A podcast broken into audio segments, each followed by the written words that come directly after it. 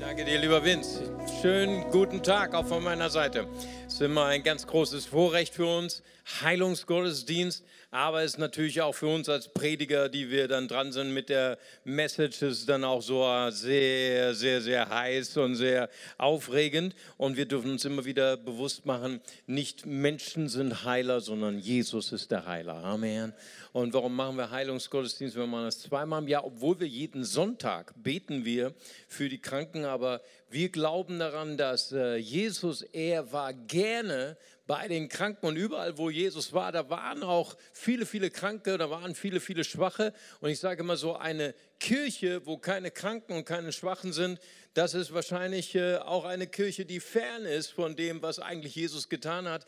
Denn wo Jesus war, waren immer viele, viele Kranken. Und das, ich glaube, das ist eines der relevantesten Themen überhaupt es gibt so viel, obwohl wir in so einem reichen Land leben, in so einem Land, wo so viel Technik ist und, und wir exzellente Ärzte haben. Und ich bin so dankbar für Ärzte. Ich habe sogar Freunde, die Ärzte sind. Amen.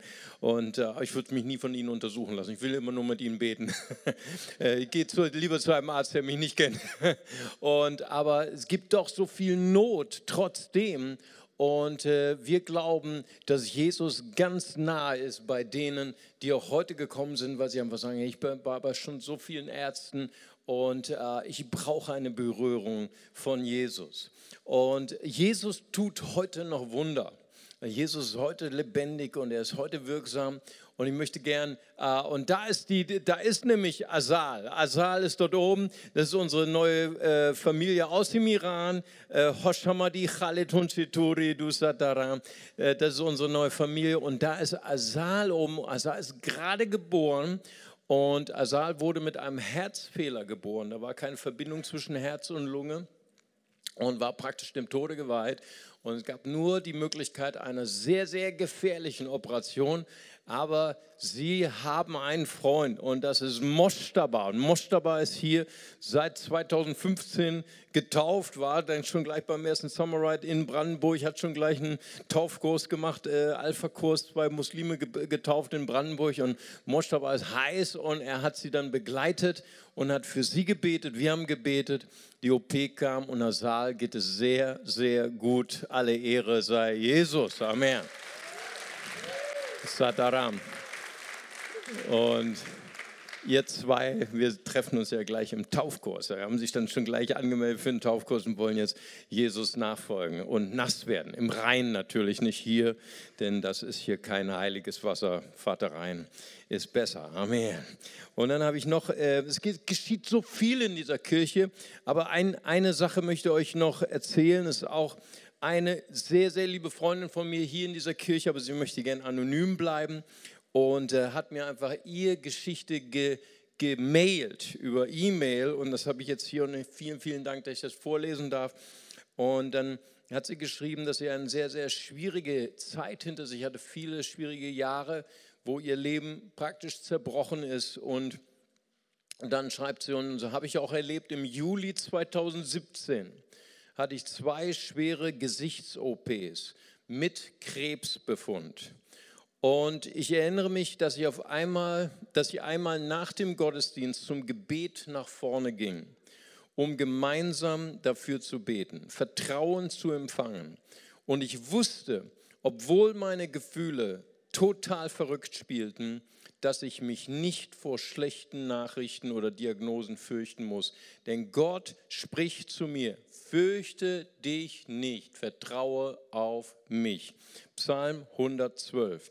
Und das Erste, was passierte, Gott ist mein Versorger. Als mein Arbeitnehmer hörte von meiner Diagnose, gab er mir sofort einen Festvertrag. Und das Zweite, ich hatte eine OP und erneut gab es einen Krebsbefund, der mich aus der Bahn warf. Und dann wurde noch einmal geprüft und dann kam die unglaubliche Nachricht, dass es nicht länger als Krebs eingestuft wurde, sondern ein gutartiger Tumor Gottes Wort erfüllt sich, was Gott spricht, das geschieht.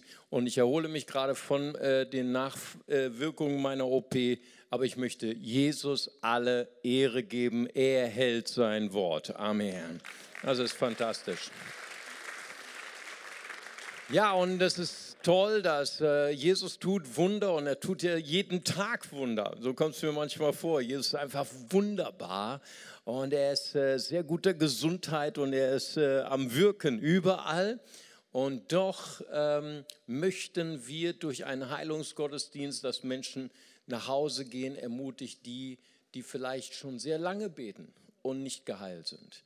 Denn wir möchten gerne dass wir Menschen ermutigen in unserer Kirche, gerade Menschen, die verzweifelt sind, gerade Menschen, die, die über lange Zeit krank sind. Und es gibt zwei Lehren so im christlichen, äh, äh, in der christlichen Szene, wo wir als internationale Kirche sagen, dass diese Lehren lehnen wir ab. Diese eine Lehre, die sagt, wenn, wenn Menschen krank bleiben oder du hast schon lange gebetet und wirst nicht gesund, da ist aber noch eine Sünde in dir. Ne? Das, das ist der Grund. Oder die andere Lehre sagt, ja, du hast nicht genug geglaubt. Ja? Und diese Lehre lehnen wir auch ab. Denn meine Bibel sagt, 1. Petrus 2, Vers 24, Jesus hat meine Sünde und übrigens auch deine Sünde an das Holz getragen.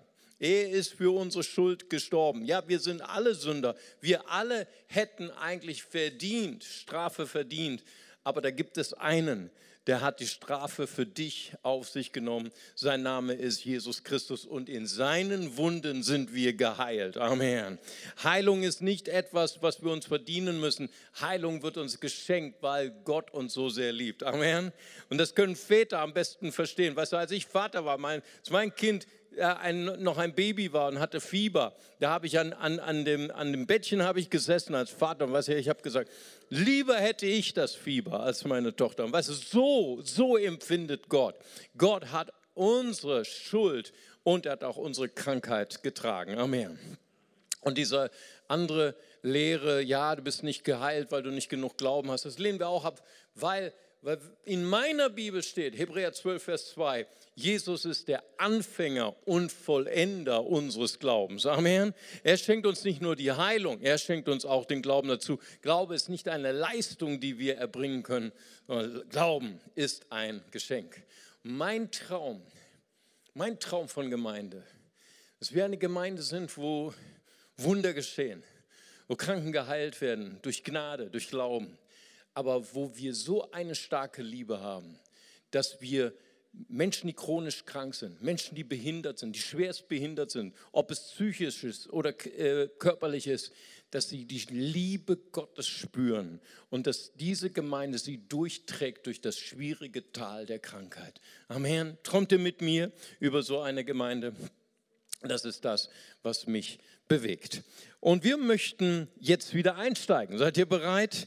Matthäus Evangelium auf den Spuren von Jesus Christus. Natürlich auch diese Predigt, auch dieses Erlebnis mit Jesus und eine Heilung kommt aus dem Matthäus Evangelium. Lasst uns zusammen kurz, kurz die Augen schließen. Wir steigen ein in den Flieger Köln-Bonn und wir fliegen nach Tel Aviv und es ist heiß die Luft sirrt, wir steigen aus, da wartet schon unsere äh, Reisegesellschaft, wir steigen ein in den Bus. Es sind nur zwei Stunden bis zum See Genezareth und da Richtung Kapernaum und dann diese äh, engen und steilen Straßen, kurvigen Serpentin hoch zum Berg der Seligpreisung.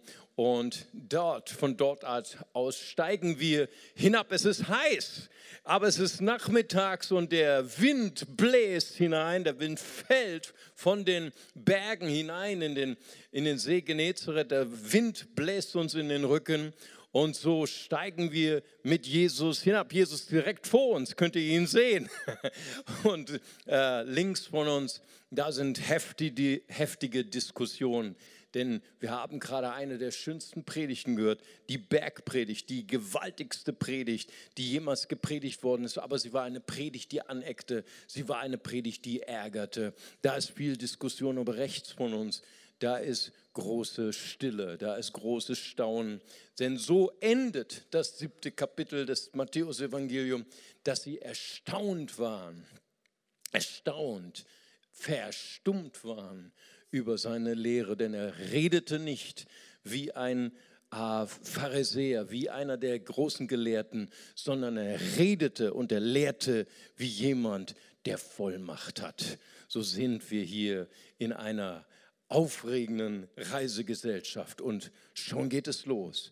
Matthäus 8, Verse 1 bis 3. Kannst du es sehen? Der Weg ist steinig, es ist heiß, der Wind bläht, bläst und dann heißt es, eine große Menschenmenge folgte Jesus, als er vom Berg herabstieg. Da kam ein Aussätziger und warf sich vor ihm nieder. Herr, wenn du willst, kannst du mich heilen. Jesus streckte die Hand aus, berührte ihn und sagte, das will ich, sei gesund. Im selben Augenblick war der Mann von seiner Krankheit geheilt. Da befahl ihm Jesus nachdrücklich, sag niemandem etwas, sondern geh sofort zum Priester. Lass dich von ihm untersuchen, danach bring das Opfer dar, wie es Mose vorgeschrieben hat. So werden die Menschen sehen, dass ich im Auftrag Gottes handle. Wir sind bergabwärts. Die Straßen sind kurvig. Wir kommen gerade von der Bergpredigt. Ah ja, wir erinnern uns an die erste Predigtreihe. Gott ist groß. Wir haben uns mit der ersten der fünf Reden von Jesus beschäftigt. Denn Matthäus ist der erste Evangelist und laut den Kirchenvätern der großartigste sein Evangelium ist ein Kunstwerk. Fünf große Reden von Jesus, die alle beschlossen werden mit, und nun endet er mit diesen Worten. Ach ja, Matthäus war ja der, der zu einer bestimmten Volksgruppe sprach. Leider nicht zu mir, nicht zu den Germanen, sondern zu den Juden. Das heißt, wir müssen uns ein bisschen hineinversetzen in die jüdische Mentalität, um das Matthäus-Evangelium zu verstehen. Fünf große Reden Jesu, fünf Bücher Mose. Jesus, er ist nach Matthäus der zweite Mose und er ist größer als Mose. Sie, wir kommen gerade von der großartigsten, der berühmtesten Predigt, die Jesus gehalten hat. Rienecker, einer der berühmtesten Kommentatoren des Evangeliums, schreibt, die Bergpredigt ist eine gewaltige Symphonie, die voller Kraft alle bisherigen Werte der Religion umwirft. Vorher gab es das menschliche Konzert mit Marsch. ah, Gerechtigkeit kann ich mir verdienen. Religion kann mich erlösen, wenn ich mich auch nur genug anstrenge. Aber hier kommt Jesus mit dieser anstößigen Botschaft der Bergpredigt. Der Mensch ist nichts, Gott ist alles. Der Mensch kann nichts, Gott kann alles. Glückselig ist nicht der, der reich ist vor Gott, der reich ist vor Gott mit guten Taten, mit großer Gerechtigkeit. Glückselig, selig zu preisen, ist der, der arm ist vor Gott, ist der, der bedürftig ist vor Gott. Was für eine Botschaft. Und sie war ärgerlich für viele Religiöse. Und nun kommt Kapitel 8. Nun kommt Kapitel 9. Gott bestätigt diese unglaubliche Botschaft. Diese Botschaft, die Religion vom Tisch gefegt hat. Tabula rasa mit zweimal fünf Wundern. Wir haben sie äh, gleich an der Präsentation. Äh, äh, Kapitel 8, fünf Wunder, Kapitel 9, fünf Wunder sind zweimal fünf Wunder. Erinnern wir uns daran. Matthäus spricht immer so, dass Juden es verstehen. Jesus der zweite Mose. Mose tut zehn Wunder, zweimal fünf, in Ägypten, zu bestätigen, Mose ist der Gesandte Gottes und er bringt das Wort des Herrn. Das heißt, diese zehn Wunder, die jetzt kommen, mit Kapitel 8 sind die Bestätigung der Bergpredigt, sind die Bestätigung der ersten Rede Jesu. Hier ist er, Jesus Christus, nicht nur ein Prophet, nicht nur ein guter Lehrer, er ist selber der Gesetzgeber, er ist der Herr. Und der Erste, der kommt, ist ein Aussätziger. Ein Aussätziger. Es war eine ganz beschwerliche Krankheit. Es war eine ganz schreckliche Krankheit. Wir nennen Aussatz, nannten wir sie in der Antike, Lepra nannte man sie nach dem, im 18. und 19. Jahrhundert. Ist ein lateinisches Wort und heißt so viel wie schuppig, uneben, rau. Deine Haut wurde zerstört. Es war eine bakterielle Krankheit, die durch Ansteckung übertragen wurde. Es war aber auch eine Armutskrankheit. Leprakranke sind dauernd durch mangelnde Hygiene, durch äh, ähm, äh, mangelnde Möglichkeit, sich zu waschen, sich reinzuhalten, ist eine Krankheit, die die Ärmsten der Ärmen erfasst hat. Diese Krankheit war nicht nur äußerlich, nicht nur deine Haut wurde zerstört, diese Krankheit ging in deinen Körper, zerstörte deine Nerven. Das Erste, was du erlebt hast, du hast nicht mehr getastet, du konntest nicht mehr fühlen, ob etwas heiß ist oder kalt ist. Deswegen haben auch viele Leprakranke haben äh, Verbrennungen, weil sie nicht spüren, dass ihre Hand im Feuer ist oder auf einer heißen Platte. Dann deine Muskeln bilden sich zurück.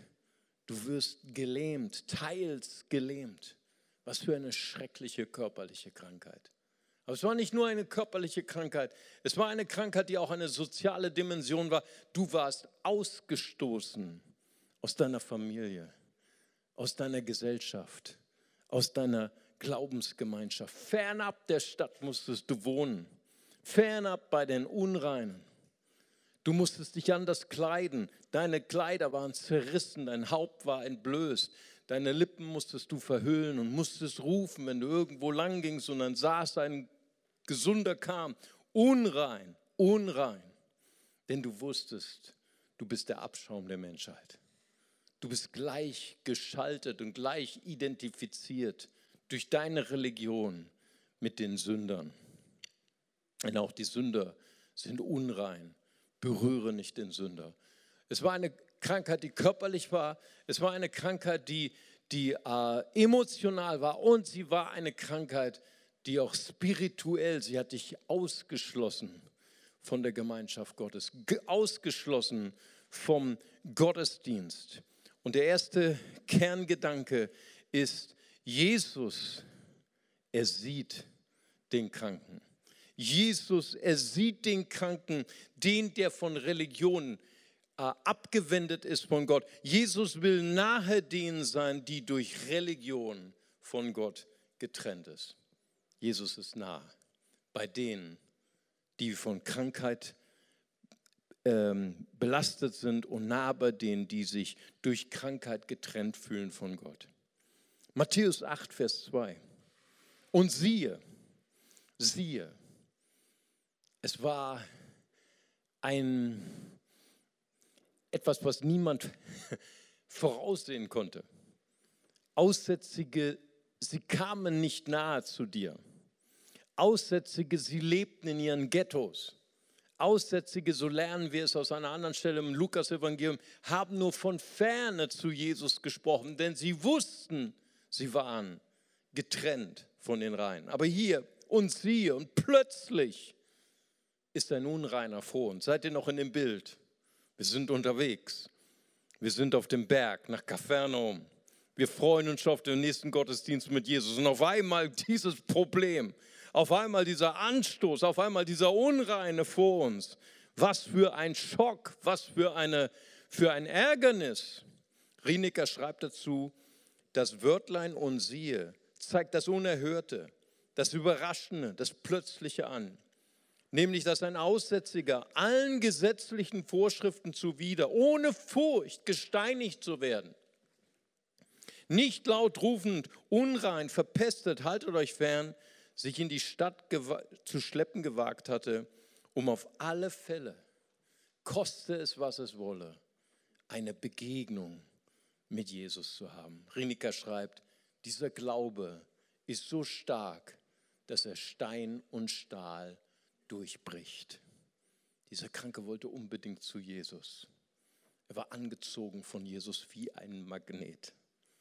Er wusste, Jesus ist mehr als nur ein Prophet. Er wusste, Jesus ist auch mehr als nur ein Wunderheiler. Er kommt zu ihm. Er bittet ihn und er wirft sich vor ihm nieder. Das griechische Wort heißt hier so viel wie niederfallen, anbeten. Er betet ihn an. Er spürt in seinem Herzen, hier steht mehr als nur ein Lehrer. Muslime sagen immer zu mir, Mario, du glaubst, dass Jesus Gott ist? Beweis mir das aus der Bibel. Zeig mir die Bibelstelle, wo steht, dass Jesus sagt, ich bin Gott, kommt zu mir und betet mich an. Hier ist der Beweis, mein Freund. Matthäus 8, Vers 2. Er brauchte keine Werbefirma, er brauchte kein 3D-Polaroid-Farbe. Jesus ist Gott, denn jeden Tag kamen Menschen und haben ihn angebetet sind vor ihm niedergefallen. Kleine äh, Klammer auf, sogar als er noch, schon noch Baby war, kamen drei Männer aus dem äh, fernen Osten und warfen sich vor ihm nieder. Ist übrigens das gleiche griechische Wort, was wir hier haben. Hochinteressant. Und ich sage immer zu meinen muslimischen Freunden, schau mal, selbst im Koran steht, dass Jesus etwas Außergewöhnliches war. Sur al-Maida 110, ähm, Watubriu al-Akmaha al-Abrasa bi'isni wa'ith äh, al-Tubriju al-Mauta Bisni, denn Jesus, er heilte den Blindgeborenen und den Gelähmten und die Toten rief er aus der Grube, steht sogar im Koran. Und ich sage immer zu meinen muslimischen Freunden, er ist mehr als ein Prophet, er ist das Wort Gottes und er ist der Geist Gottes. Jesus sagt von sich selber, Johannes 8, Vers 52, als Abraham war, bin ich. Und bevor Abraham war, bin ich. Er ist der ewige, er ist der lebendige Gott. So, so steht er oder liegt er vor Jesus und betet Jesus an. Aber seine Anbetung ist gefärbt, ist gefärbt von Schmerz. Als ich noch jung war, hatte ich einen Lieblingssong, von äh, Depeche Mode, Tainted Love. Ver, ver, vergiftete Liebe. So kann man diese Anbetung hier auch nennen. Dieser Kranke, dieser Abgelehnte, er spricht, er betet an, aber seine Anbetung ist tainted worship, ist geprägt von dem Schmerz, von der Ablehnung. Wenn du willst, wenn du willst, kannst du mich reinigen. Spürst du den Schmerz? Spürst du die Bitterkeit? Spürst du dieses Fragen, Gott, warum hast du es zugelassen, dass ich krank wurde, dass ich so lange krank bin? Seine Anbetung ist geprägt durch diesen Schmerz und Jesus hört diesen Schmerz. Und jetzt geschieht das Unerhörte. Ein Schreien geht durch die Volksmengen, nicht nur links, sondern auch rechts. Alle sind erschrocken, denn Jesus streckt seine Hand aus und berührt den Unberührbaren, berührt den, der nicht berührt werden durfte. Die Menge Übersetzung übersetzt und er streckte seine Hand aus und fasste ihn an. Rienecker interpretiert das Wort und er umarmte ihn. Ganz egal in welcher Intensität, alleine die Berührung war schon revolutionär. Kein gläubiger Jude wagte, einen Unreinen, einen Leprakranken anzurühren. Man könnte krank werden. Aber die größere Furcht war, man könnte von der Sünde angesteckt werden und unrein werden vor Gott. Und hier ist Jesus. Er rührt ihn an und der Mensch wird heil. Aber weißt du, was das größere Wunder war? Das größere Wunder als die Heilung war, dass Jesus ihn heiligt. Er hat ihn nicht nur geheilt, er hat ihn geheiligt. Hier war der Heiligende. In Jeremia 1, Vers 9 beschreibt Jeremia dieses unglaubliche Erlebnis. Er als sündiger Mensch er empfängt eine Berührung von Gott. Der Herr streckte seine Hand aus und rührte meinen Mund an. Und der Herr sprach zu mir, siehe, ich lege meine Worte in deinen Mund, die heiligen Worte Gottes in meinen unreinen Lippen. Das ist das, was Jesaja 6 beschreibt. Ich war in der Gegenwart Gottes. Und auf einmal wurde mir bewusst, ich bin ein Mann mit unreinen Lippen. Ich wohne in einem Volk mit unreinen Lippen. Und dann berührte der Herr mich mit seinem Feuer. Und ich wurde jemand, der ein Träger der Herrlichkeit Gottes wurde. Jesus, er hat nicht nur die Kraft zu heilen, er macht dich rein wenn jemand wissen will, wie kann ich ein reiner Mann, wie kann ich eine reine Frau werden, wie kann ich ein heiliges Leben führen mitten in einer unheiligen Generation, Jesus macht uns rein. Eine Berührung von ihm. Das ist das Geheimnis von Heiligung. Eine Berührung von Jesus. Kraft ging von ihm. Es ist diese kreative Kraft. Es ist diese schöpferische Kraft, die von Jesus ausging. Und der zweite Kerngedanke lautet, Religion sagt, du musst dich reinigen, damit vielleicht Gott dich annimmt. Aber Jesus sagt, ich berühre den Sünder, ich berühre den Unheiligen, damit er heilig wird. Und Jesus, er schenkt uns nicht nur die Heilung, er schenkt uns auch den Glauben. Und deswegen lehnen wir mit so einer Intensität diese beiden Lehren ab.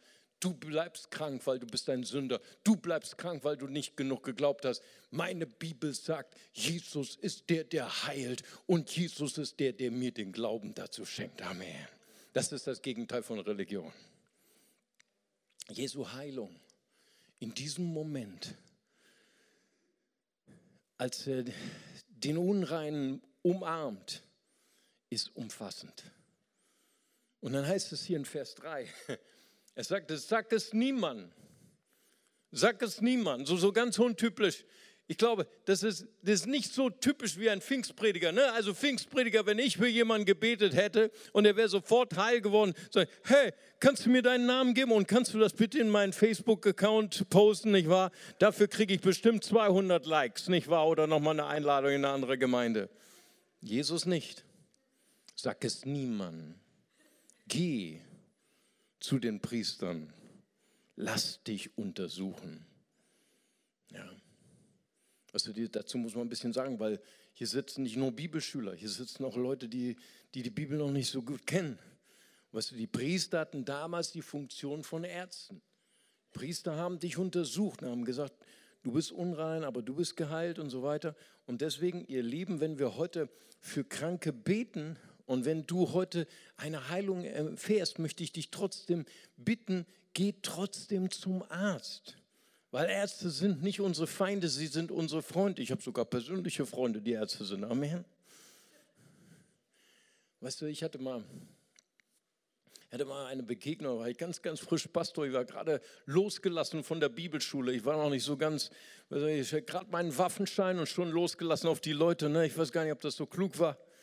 Und weißt du, ich, hatte immer, immer, ich war damals noch jung und dumm, ne? so würde Bill Wilson das sagen. Und, äh, und eine alte Frau kam nach vorne und sagte, äh, Pastor, bitte bete für mich, ich bin krank. Ich sage, kein Problem, komm zu mir, ich bete für dich, du wirst geheilt. Und dann habe ich einen Fehler gemacht, habe ich sie gefragt, was ist denn deine Krankheit? Sagst du, ich komme gerade von der Klinik, ich bin im letzten Stadium HIV, AIDS krank, ich werde bald sterben. Und hättest du mal meinen Glauben sehen sollen, erst wie Hochhaus so groß und in einer Millisekunde so klein, du hättest mich unter jeden Teppich schieben können. Aber ich bin deutscher Pastor, ich habe dann einfach dir die Hand aufgelegt und habe gesagt, sei geheilt und auf Wiedersehen. Und gehofft, dass sie nie wiederkommen. Aber sie kam nächste Woche wieder. Und sagte, Pastor, ich bin immer noch nicht geheilt, kannst du noch mal für mich beten? Und ich so, hm, das ist aber eine Überraschung. Und dann habe ich gebetet und gehofft, sie kommen nie, kommen nie wieder. Und ein Jahr lang kam sie jeden Sonntag nach vorne. Ich habe immer gesagt, kann sie nicht zu meinem Co-Pastor gehen oder Einmal war ich sogar so ein bisschen ärgerlich, hab, wollte am liebsten sagen, setz dich hin, ich habe über Israel gepredigt, nicht über Heilung. Aber ich bin deutscher Pastor, ich bin, ich bin nett, okay? Und nach einem Jahr kam sie und hat sie gesagt, bin geheilt. Keiner hat ihr geglaubt, nur, nur die Internationalen. Ich habe gesagt, ich bin deutscher Pastor. Geh zum Arzt, geh in die Klinik und lass dich nochmal untersuchen. Ich habe viele Akten, ich brauche Papier. Okay? Und dann hat sie das gemacht und hat sie jetzt sogar zwei Bluttests machen lassen. Zwei für den deutschen Pastor mit den Akten. Und dann kam sie mit vier Bescheinigungen, zwei HIV-positiv vor ihrer Heilung und zweimal HIV-negativ nach ihrer Heilung. Und dann habe ich gesagt, ich muss dir wirklich sagen, Schwester, ich bin ich bin äh, äh, peinlich berührt, ich muss dir was beichten. Ich muss dir sagen, ich habe nie geglaubt, dass Jesus das tun kann. Ich habe nur so gebetet, weißt du? Und dann hat sie gesagt, aber Pastor, das wusste ich doch aber du warst nicht so wichtig, weißt du, weil Jesus hat zu mir gesagt, geh zu diesem Pastor jeden Sonntag, bis du geheilt wirst. Du warst nicht wichtig, Jesus war wichtig. Amen.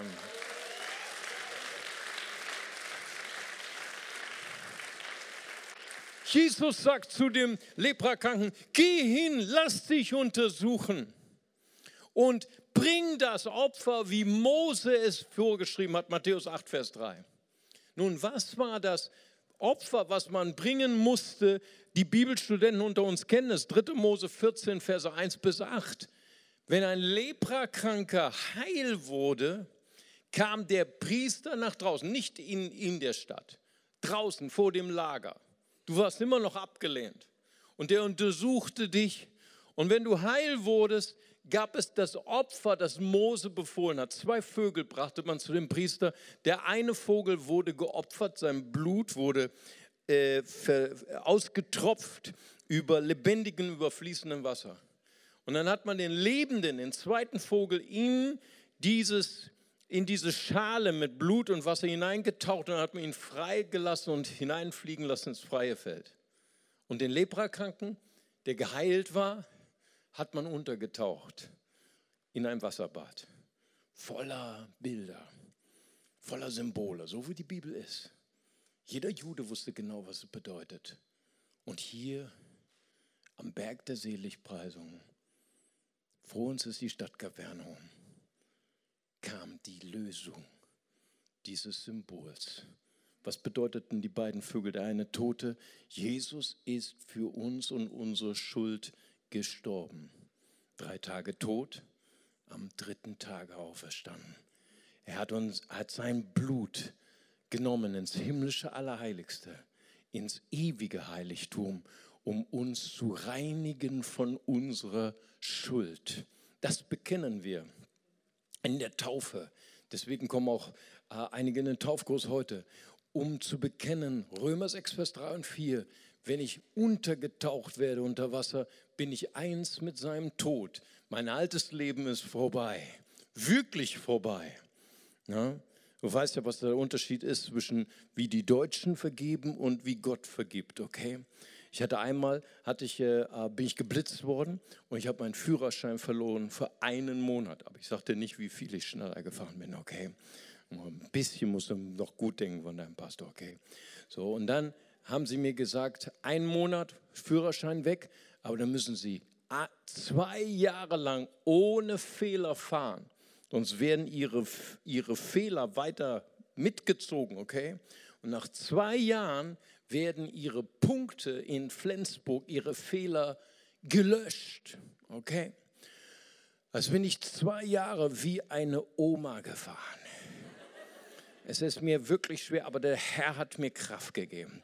Und dann habe ich herausgefunden, aber Herr Warnschaffer, Ihre Punkte sind jetzt gelöscht. Und wenn Sie jetzt nochmal zwei, also im dritten und im vierten Jahr, wenn Sie dann nochmal einen Fehler machen, dann kommen die Fehler, die gelöscht sind, die bei uns in der Schublade sind, kommen sie wieder raus. Wow. Und wenn Sie dann nochmal zwei Jahre wie eine Oma fahren, dann sind ihre Punkte getilgt. Verstehst du, das ist deutsche Vergebung. Löschen Schublade, kommt wieder raus und tilgen, ganz weg, okay? Und Gott, wenn Gott dir vergibt, sind deine Sünden getilgt. Amen. Weißt du, mein Gott sagt, ich will noch nicht mal denken an deine Sünden. Jesus, er heilte ihn umfassend. Er umarmte ihn. Er ist, er ist gestorben. Er, ist, er hat ihn angenommen. Er hat ihn vollkommen reingemacht. Aber er hat ihn nicht nur körperlich geheilt. Er hat ihn nicht nur spirituell geheilt. Er hat ihn auch emotional geheilt. Er hat ihn angenommen. Er hat ihn umarmt. Diese Lüge, ich bin krank, weil Gott hat mich verlassen, war geheilt. Der Herr aller Herren umarmte ihn. Jesaja 61, Vers 1 bis 3. Er kam, um die zerbrochenen Herzen zu heilen. Amen. Jesus ist gekommen heute, um zerbrochene Herzen zu heilen. Der, der dachte, wenn du willst, er dachte, er wäre von Gott verflucht.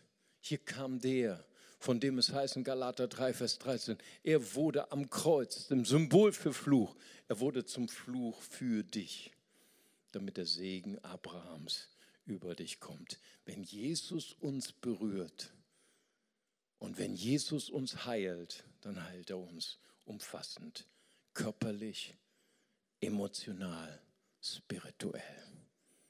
Amen. Lass uns zusammen beten. Und bevor wir beten, dass Jesus heute Kranke heilt, möchte ich einladen für ein weitaus größeres Wunder als das Wunder der Heilung. Ich möchte gerne einladen für das größte Wunder, was es überhaupt gibt, nämlich das Wunder, dass Menschen gerettet werden von Jesus. Ich habe viele, viele Leute beerdigt und viele, viele Leute habe ich auch noch kurz bevor sie gestorben sind, besucht. Und weißt du, es ist so ein, eine Schönheit, wenn ein Gläubiger stirbt. Wenn ein Gläubiger, ich kann mich das noch erinnern, wenn ein Gläubiger dich anlächelt und sagt, Pastor Mario, ich weiß, ich werde jetzt nach Hause gehen. Irgendwann wirst du auch nach Hause gehen und dann werden wir uns wiedersehen. Und ich möchte gerne heute einladen, wenn jemand sagt, ich möchte gerne heute mein Herz öffnen. Ich brauche jemanden, der mich navigiert durch die Schwierigkeiten meines Lebens. Nicht nur in den Höhen bei mir ist, sondern auch in den Tiefen des Lebens. Ich möchte jemanden, der mich begleitet, sogar über den Tod hinaus. Weil ich habe die Überzeugung bekommen, dass hier auf Erden ist nicht alles. Da gibt es ein ewiges Leben. Das wahre Leben. Das Leben hier auf Erden ist vielleicht, der Prophet sagt, 70, 80. Ja, mit, mit Mühe. Es war nur ein Hauch. Es ist schneller vorbei, als du denkst. Und dann beginnt das wahre Leben. Und jemand hier ist, der sagt heute, heute ist mein Tag. Ich brauche diesen Begleiter, der mich begleitet durch mein Leben aber darüber hinaus. Ich brauche Jesus Christus als meinen Herrn und Retter. Die Bibel sagt, Johannes 3, Vers 16, so sehr hat Gott die Welt geliebt, dass er seinen eingeborenen Sohn gab. Jeder, der an ihn glaubt, an Jesus, geht nicht verloren, sondern empfängt ewiges Leben. Das ist das Gegenteil von Religion. Das ist fröhliche Nachricht. Das ist Evangelium. Und wenn jemand sagt, Heute möchte ich mich dafür entscheiden. Ich möchte Jesus in mein Herz bitten, dass er mich rettet von meiner Schuld, dass er mein Herz heilt, dass er mir den Weg zeigt. Dann bitte ich Sie ganz kurz, Ihre Hand zu heben. Als ein Zeichen, hier bin ich. Jesus, ich möchte mich für dich öffnen. Danke, Jesus. Jemand hier? Dann heben Sie ganz kurz Ihre Hand. Ich würde gerne auch für Sie beten. Gott segne Sie. Ist noch jemand da? Dann heben Sie ganz kurz Ihre Hand. Würde gerne auch für Sie beten. Dankeschön, ihr habt die Hand gesehen. Wunderbar. Ist noch jemand da? Dann heben Sie ganz kurz Ihre Hand. Danke, Jesus. Gott segne Sie. Was für eine große Freude ist da im Himmel über Menschen, die sich heute entscheiden für Jesus. Ich warte noch einen Moment, weil es die schönste und die wichtigste Entscheidung ist in unserem ganzen Leben. Ist noch jemand hier? Dann nehmen Sie noch ganz kurz Ihre Hand. Würde gerne auch für Sie beten. Danke, Jesus. Lasst uns mit diesen kostbaren Menschen ein ganz einfaches Gebet eines Kindes beten. Das Beamer-Team wirft uns den Text an die Wand und wir beten gemeinsam. Vater im Himmel, Vater im Himmel, danke, dass du mich liebst. dass du mich Danke, dass du dich für mich entschieden hast. Danke, dass du dich für mich entschieden hast. Herr Jesus Christus, Herr Jesus Christus, du bist für mich gestorben und auferstanden. du bist für mich gestorben und auferstanden. Vergib mir meine Schuld. Vergib mir meine Schuld. Ich wähle dich jetzt Ich wähle dich jetzt als meinen Retter und Herrn. als meinen Retter und Herr. Dir will ich folgen. Dir will ich folgen. Amen. Amen. Lass uns Jesus mal einen großen Applaus geben. Herzlich willkommen. Herzlich willkommen alle, die sich gemeldet haben und ich möchte Sie einladen. Gleich ist der Gottesdienst zu Ende. Gehen Sie einfach hier die Treppen hoch zu meinen Freunden von, von der Next Step Lounge und Sie möchten Ihnen gerne noch was schenken und Ihnen den nächsten Schritt zeigen, den nächsten Step zeigen auf Ihrer Reise mit Jesus. Ich möchte gern, dass wir noch einmal eintauchen in die Gegenwart Jesu, noch einmal eintauchen in, in die Haltung des Gebets. Jesus ist hier. Er ist der Heiler. Er steht vor dir. Er will dich berühren. Er will dich umarmen. Er will dich heilen nach Körper, Seele und Geist. Wir hatten eben schon ein paar Inspirationen, wo Gott gesprochen hat durch sein prophetisches Wort. Und, ähm, und heute Morgen, als ich gebetet habe, da hat Gott zu mir gesprochen. Du sollst beten für Menschen, die Schwierigkeiten haben, Luft zu bekommen. Und Gott spricht heute zu dir. Ich möchte, dass du mir heute deine Sorgen gibst. Du machst dir viele, viele Sorgen. Aber das Wort Gottes sagt, wirf deine Sorgen auf mich. Ich werde mich kümmern um diese Sache, um die du dich Sorgen machst. Und ich werde dich heilen und du wirst wieder gut durchatmen können.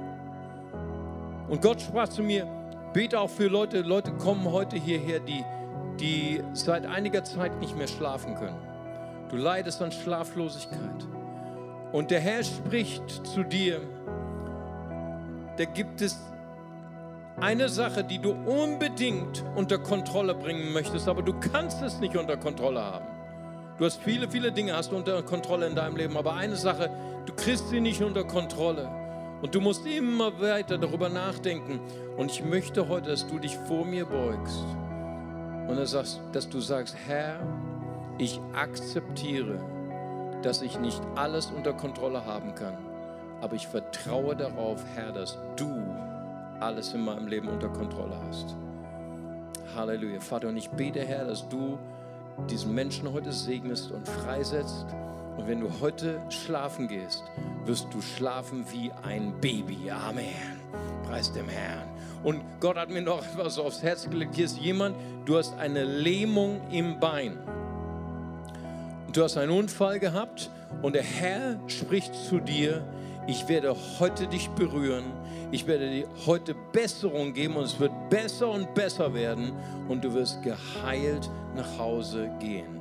Der Herr ist hier und berührt dich. Amen. Und ich würde gern, dass wir jetzt gemeinsam aufstehen und ich möchte, dass wir äh, Jesus anbeten, dass wir ihn fokussieren. Und äh, währenddessen kommen die Ältesten nach vorne, das Segnungsteam kommt nach vorne, das prophetische Team kommt nach vorne. Die möchten gerne für dich beten, möchten gerne dir dienen. Und wer gerade jetzt hier ist, der Schmerzen hat, der Krankheit hat oder der eine Berührung braucht von Jesus, weil einfach dein Herz braucht auch eine Berührung von Jesus, dann komm gerade jetzt hier nach vorne. Komm gerade jetzt nach vorne. Hab keine Furcht. Die Gegenwart Gottes ist hier um zu heilen. Halleluja, Jesus. Komm gerade jetzt hier nach vorne. Vater, ich danke dir, Herr, dass Jesus hier ist, Herr. Danke, dass du den Kranken siehst, Herr. Danke, dass du die Kranken berührst, Vater, die Kranken umarmst, Herr. Ich danke dir dafür in Jesu Namen. Kommt einfach nach vorne, habt keine Angst. Gottes Gegenwart ist hier. Halleluja, Jesus. Danke, Jesus. Preis sei dir, Vater. Ich, Vater, ich bete, Herr, dass, dass, die, ähm, dass diese eine Person, Vater, das sagen kann, Herr, ich beuge mich vor dir, Herr, ich gebe dir die ganze Kontrolle und die Heilung Gottes wird auf dich kommen in Jesu Namen. Hier ist jemand hier, du bist gekommen für, für ein Kind, das krank ist. Und ich möchte, dass du trotzdem hier nach vorne kommst und wir werden für dich beten und wir werden für das Kind beten. Und Gott wird das Kind berühren und heilen. Komm einfach stellvertretend für dein Kind hier nach vorne. Halleluja. Vater, so danke ich dir, Herr, dass du gerade jetzt berührst. Und ihr könnt schon mal auf die Kranken zugehen und sie segnen und für sie beten. Vater, ich danke dir dafür, Herr, dass du hier bist und Wunder tust. Wir bleiben stehen. Wir wollen jetzt Gott anbeten mit einem Lied. Gottes Gegenwart erheben. Er berührt die, die schwach sind, in Jesu Namen.